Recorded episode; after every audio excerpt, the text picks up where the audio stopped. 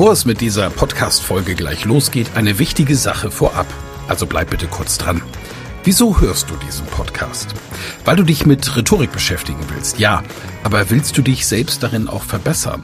Selber an dir und deiner wichtigsten Fähigkeit für Erfolg arbeiten? Das Anhören meines Podcasts wird dich dabei unterstützen und auch gleich wartet wieder eine spannende Folge auf dich. Aber ehrlich, wirklich voranbringen wird dich meine Empfehlung an dich jetzt. Das kostenfreie Live-Rhetorik-Training mit mir, Michael Ehlers, Rhetoriktrainer. Darin erfährst du, wie du Redeangst besiegen kannst, was du tun kannst, um andere Menschen zu überzeugen, welche Tricks die Profis nutzen, um in allen Situationen Sicherheit auszustrahlen, mit welcher innovativen Methode du über dieses Training hinaus am Ball bleiben und deine Rhetorik in der Praxis trainieren kannst. Sei also dabei. Pausiere gerne die Folge und gehe auf www.rhetorikheld.de. Diese Website findest du auch in den Show Notes. Wir sehen uns dann. Ich freue mich riesig drauf und jetzt viel Spaß bei der Folge.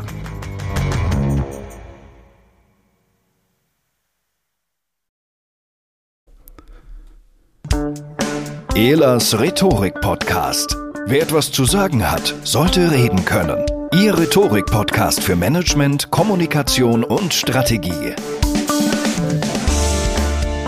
Ja, ich freue mich wahnsinnig, dass ihr wieder eingeschaltet habt zum Elas Rhetorik Podcast. Seit 2008 oder 2009 habe ich jetzt vergessen, gibt es bereits diesen Rhetorik Podcast und ich mache es gerne. Und ich hatte viele Talks jetzt in der letzten Zeit, aber auch die Rückmeldung bekommen, Mensch, Michael, mach doch mal wieder was alleine. Und deswegen lese ich jetzt natürlich aus meinem neuesten Buch.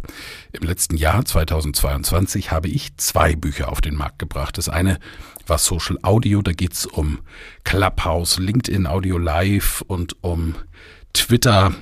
Diese ganzen neuen Audiofunktionen, die damals mit Clubhouse gestartet sind, wo wir live miteinander quatschen konnten, und im Ende November ist erschienen die fünf Säulen der positiven Kommunikation. Ich bin während der Podcast-Aufzeichnung live auf Clubhouse. Mit mir sind dabei Yvonne, Sia, Markus, Karl, Thorsten, Oma, Dennis, Oliver, Sain und Slatka. Und die hören zu und werden nachher noch mit mir quatschen. Und ich werde das in Zukunft wieder häufiger machen, sowohl als Club, auf Clubhouse als auch auf LinkedIn. Folgt mir einfach, dann kriegt ihr das mit, wenn ihr mal live dabei sein wollt. Und jetzt starte ich mit der Lesung. Wortmächtigkeit versus Schlagfertigkeit. Mit Schlagfertigkeit ist gemeinhin die Fähigkeit gemeint, einen Gesprächspartner mit Hilfe kommunikativer Werkzeuge schnell und überraschend in die Schranken zu weisen. Man ist in einer Gesprächssituation permanent bereit zum Gegenschlag. Ein berühmtes, weil historisches Beispiel für Schlagfertigkeit lieferte der britische Premier Asquith. In einem Schlagabtausch sagte die bereits im Buch erwähnte Emmeline Pankhurst, die erste Frau, die zumindest im britischen Parlament sprechen durfte, zu ihm, wenn Sie mein Ehemann wären, würde ich Ihnen Gift geben. Darauf Asquith, glauben Sie mir, wenn Sie meine Frau wären, ich würde es nehmen. Dieser Dialog wird gerne auch Churchill und der ersten weiblichen Abgeordneten Nancy Astor zugesprochen. Ein Gästeführer des britischen Parlaments hat sich mir gegenüber verbürgt, dass es wie oben beschrieben war. Sicher ist, dass es schwierig wird, nach einer solchen Spitze wieder in einen offenen Dialog treten zu können.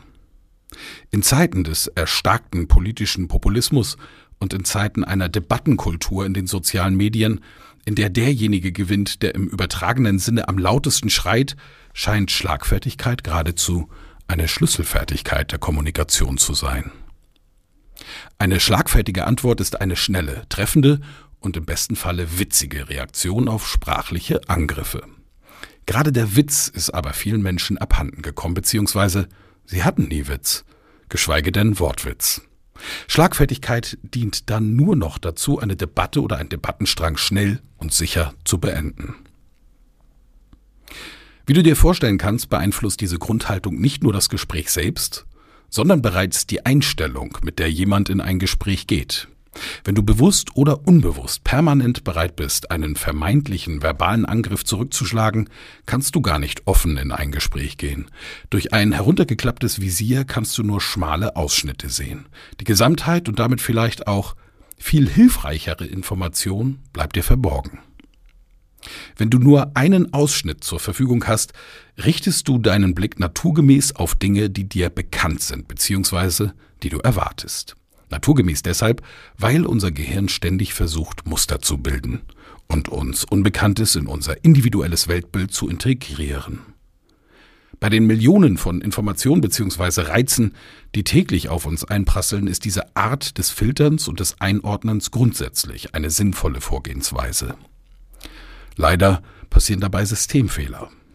Einer dieser Fehler ist unter dem Namen Confirmation Bias, auf Deutsch Bestätigungsfehler, bekannt geworden. Der Bestätigungsfehler bezeichnet die Neigung, Informationen so auszuwählen, zu ermitteln und zu interpretieren, dass diese der eigenen Erwartung entsprechen und diese bestätigen. Wenn du in einer Gesprächssituation einen Angriff erwartest, wird dieser auch erfolgen, beziehungsweise wirst du das Gesagte als Angriff interpretieren.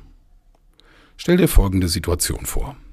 Du hast ein Meeting und sollst das Arbeitsergebnis der Projektarbeit der vergangenen Wochen vorstellen. Du weißt, dass an diesem Meeting auch eine Kollegin teilnimmt, mit der du in der Vergangenheit schon einmal in einer politischen Diskussion am Kaffeeautomaten aneinandergeraten bist. Und da sitzt sie. Was ist das denn wieder für eine hässliche gepunktete Bluse? Sieht ja aus wie ein Marienkäfer. Du stellst in sieben Punkten das Ergebnis deines Teams vor. Aus deiner Sicht sollte sich das Unternehmen zukünftig strategisch auf die Punkte 2, 4 und 7 konzentrieren. In der abschließenden Diskussion meldet sich die Kollegin zu Wort. Sie hat noch nicht angefangen zu sprechen, da hat dein Gehirn bereits den Fight-Modus geschaltet. Sie Vielen Dank für die Ausführung. Ich sehe, wie viel Zeit und wertvolle Arbeit in den Ergebnissen steckt. Ich bin überzeugt, dass wir durch eine alleinige Fokussierung auf die Punkte 2 und 5 unsere Reichweite optimal nutzen können. Die Gründe dafür sind, aber du hörst die Gründe gar nicht mehr. Stattdessen entfährt es dir. Vielen Dank, Frau Schrader. Wie jeder sieht, kennen Sie sich mit den Punkten ja ganz besonders gut aus. Dennoch. Einige Kollegen kichern, eine Kollegin prustet in den Kaffee, zwar verdrehen einige auch die Augen, aber die Diskussion ist an dieser Stelle zunächst beendet. Frau Schrader errötet und sagt nichts mehr. Ha, gut gegeben. Gratulierst du dir.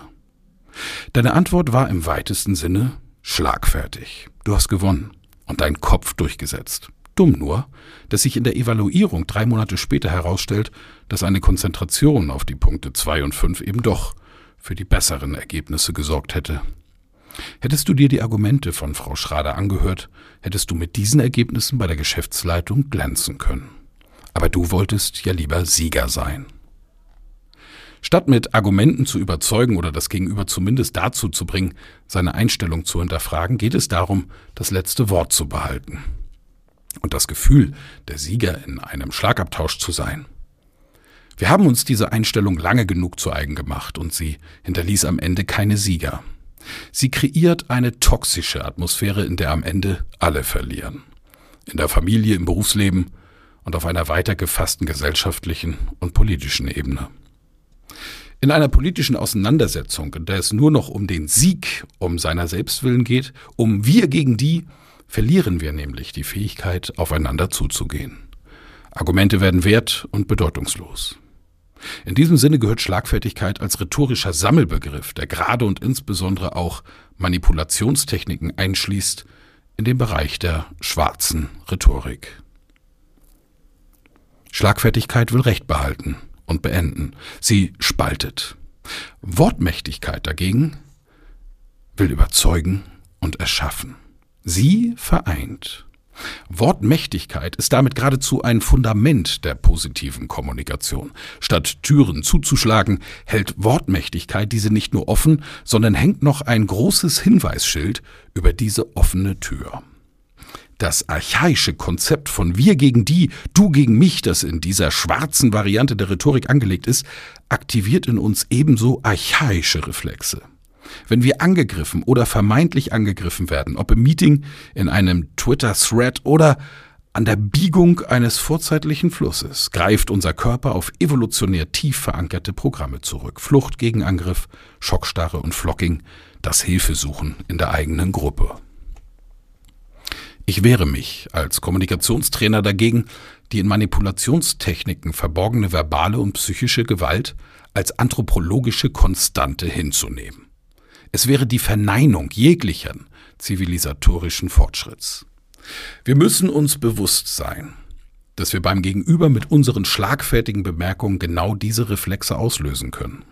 In einer toxischen Gesprächsatmosphäre werden wir Täter und Opfer zugleich sein. Mal können wir gewinnen, aber ebenso oft werden wir als Verlierer dastehen. In der Erkenntnis, was wir mit kommunikativen Werkzeugen anrichten können, liegt bereits der Keim einer Einstellungsänderung, die aus schwarzer Rhetorik Wortmächtigkeit macht.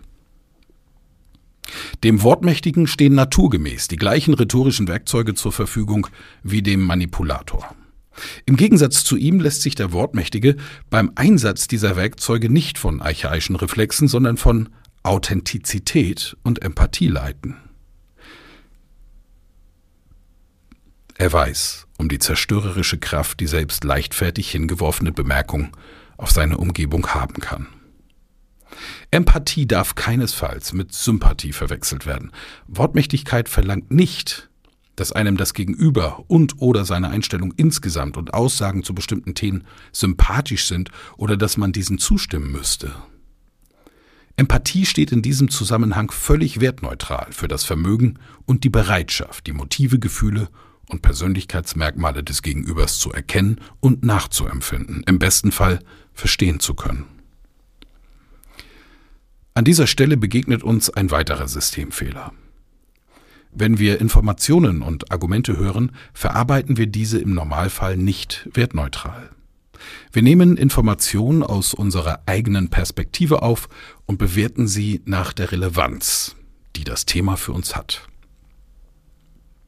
Viele Menschen meiner Generation können nicht verstehen, mit welchem heiligen Ernst, mit welchem Furor und welcher Verzweiflung sich Aktivisten der sogenannten letzten Generation an Kunstwerke kleben, im Berufsverkehr festbetonieren lassen oder Pipelines sabotieren.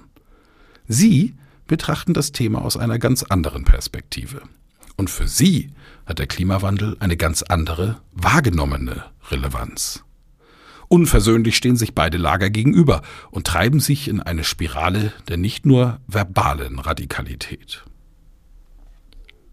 Vor die gleiche kommunikative Herausforderung gestellt, wird ein wortmächtiger Mensch versuchen, diese zu lösen, ohne sein Gegenüber zu schlagen und dadurch die andernfalls entstehende Kette von Konflikten durchbrechen.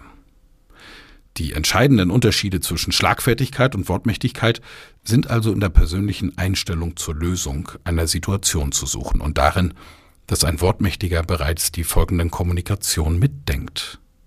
Ein wortmächtiger Mensch hat nicht nur die unbedingte Bewältigung der Situation als Ziel, sondern legt gleichzeitig den Grundstein für die folgende konfliktbereinigte Kommunikation. Insofern ist der inklusive Kommunikationsansatz der Wortmächtigkeit nicht nur eine Alltagshilfe, sondern eine Schlüsselqualifikation für Führungspersönlichkeiten im Umgang mit einer Generation von jungen, hochqualifizierten und sehr mobilen Arbeitnehmenden, die ihre Karriereziele nicht im klassischen Sinne von schneller, höher, weiter, sondern hochgradig individuell definieren und für die eine toxische Umgebung ein absolutes Ausschlusskriterium ist. Wortmächtigkeit wird so zu einem Instrument echter Führung, weil sie die Motive und Gedankenwelt der Beteiligten zwar nicht immer gut heißt, aber dennoch ernst nimmt. Wortmächtigkeit kreiert eine Umgebung, in der angstfreie Kommunikation für jeden jederzeit möglich ist und die so dazu beiträgt, die Potenziale jedes Einzelnen zu entfalten. Wortmächtigkeit in der Praxis.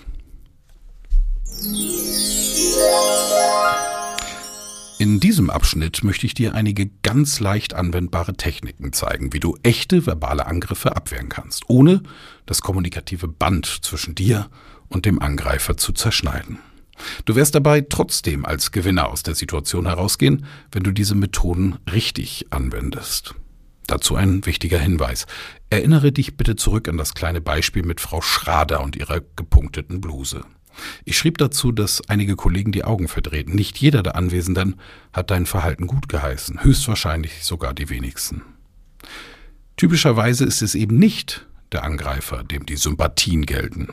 Menschen als Teil einer Gruppe, und sobald ihr in einem Zimmer sitzt, mit einem gemeinsamen Ziel seid ihr bereits eine Gruppe, mögen es überhaupt nicht, wenn von außen oder innerhalb der Gruppe ein Gruppenmitglied angegriffen wird.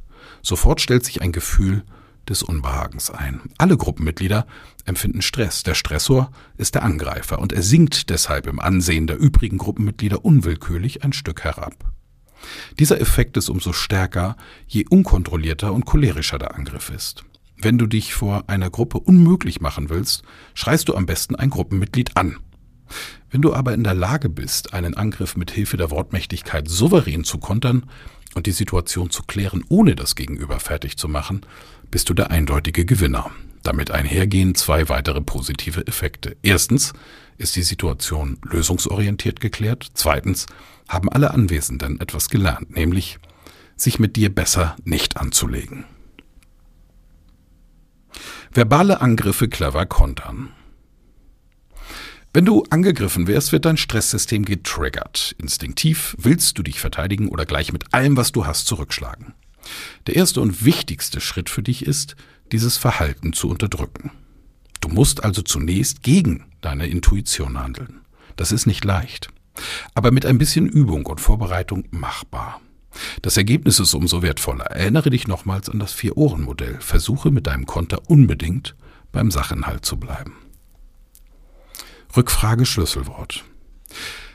Die Rückfrage und das Schlüsselwort sind in der Basisversion wirklich sehr einfach anzuwendende Werkzeuge. Du kannst die Komplexität und damit die Schwierigkeit für deinen Widerpart mit einigen Kniffen leicht erhöhen.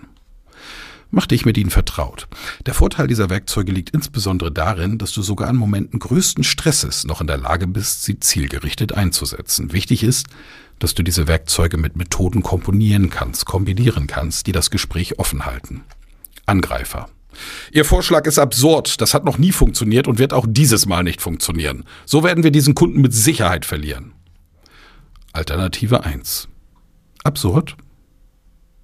Hier wiederholst du einfach fragend ein oder das Schlüsselwort des Angriffs. Alternative 2. Wie genau meinen Sie das? Alternative 3. Welche sachlichen Gründe sehen Sie denn, die Sie so sicher machen, dass wir den Kunden verlieren? Alternative 4. Das ist für mich eine interessante Feststellung. Welchen konkreten nochmal, welche konkreten Argumente haben Sie denn für Ihre Vermutung? Während dir die beiden ersten Alternativen hauptsächlich dazu dienen, Zeit zu gewinnen, um deinen Stress herunterzuregeln und deine nächsten Schritte zu planen, gehen die Alternativen 3 und 4 einen Schritt weiter. Mit diesen Varianten zwingst du den Angreifer bereits zurück auf die Sachebene. Jetzt muss er sich erklären. Je komplexer du nachfragst, umso schwerer wird es dem Angreifer fallen, deine Frage zu beantworten. Achtung, du musst unbedingt eine offene Frage stellen. Geschlossene Fragen dagegen sind Fragen, die nur mit Ja und Nein zu beantworten sind. Hüte dich also vor der Frage, meinen Sie das ernst?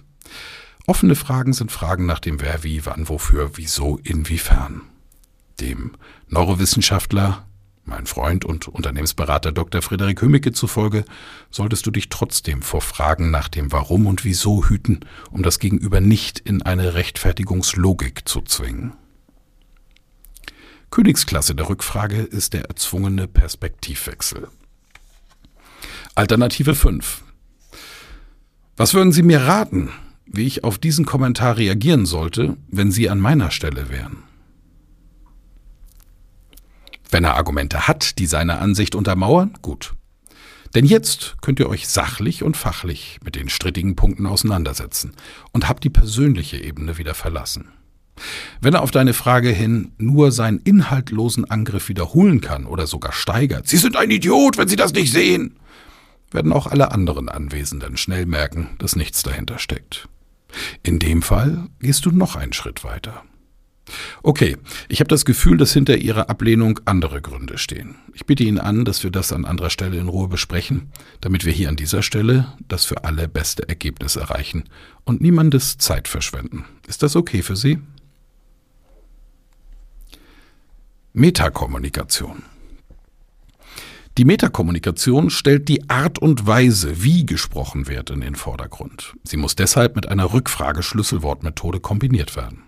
Du kannst sie auch sehr gut verwenden, wenn du merkst, dass da ein Gewitter im Anzug ist, um Konflikte sehr frühzeitig zu entschärfen.